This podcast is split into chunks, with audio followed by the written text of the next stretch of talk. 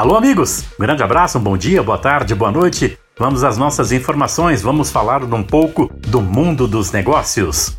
Sempre contando com o patrocínio do Posto Presidente, atendimento a MPM, loja de conveniências, a melhor padaria, os melhores preços. Em se tratando de loja de conveniências, você encontra no Posto Presidente, atendimento de primeira, troca de óleo, lavação, todos os serviços com os melhores preços, melhor atendimento você encontra no Posto Presidente. Também de Zago Casa e Construção com duas lojas em Lages, as melhores condições, os melhores parcelamentos lá no cartão de crédito você encontra nas duas lojas do Zago. No centro, na Praça Vidal Ramos Sênior, ali na Praça do Terminal e na Avenida Duque de Caxias, ao lado da Peugeot e também de Restaurante Bocas, onde você encontra o melhor cardápio em se tratando de peixes, frutos do mar, evidentemente, de carnes, lanches, ainda um ambiente para você combinar, para você fazer a sua confraternização. Tudo isso você encontra no Boca e Serrano.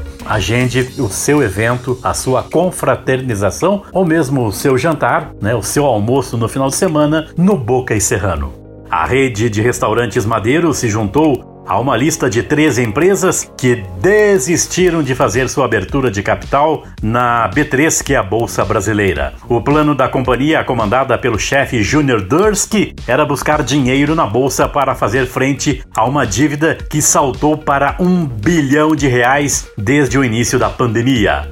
A situação financeira do Madeiro obrigou a empresa a buscar um socorro entre os seus sócios. Em novembro de 2021, o fundo americano Carlyle fez um aporte de 300 milhões de reais na empresa e elevou sua fatia no capital para 35%. Dursky segue como controlador com 57%. O aporte deu à rede um fôlego financeiro ao menos até julho, enquanto a oferta pública de ações estava em andamento.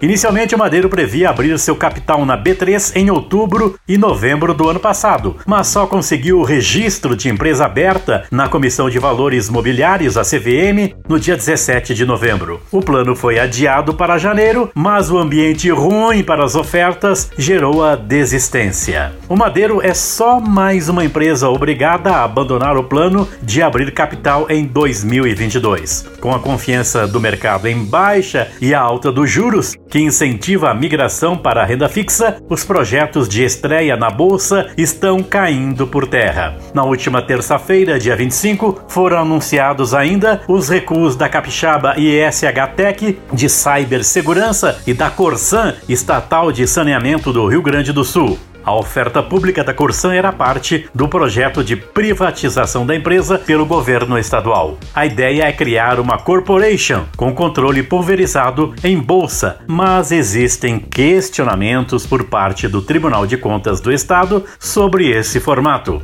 A expectativa no mercado era que a IPO ou IPO da Corsan, previsto para fevereiro e estimado em um bilhão de reais, fosse um dos poucos com chance de sair neste começo de 2022, mas foi adiado. Amanhã a gente tem mais informações.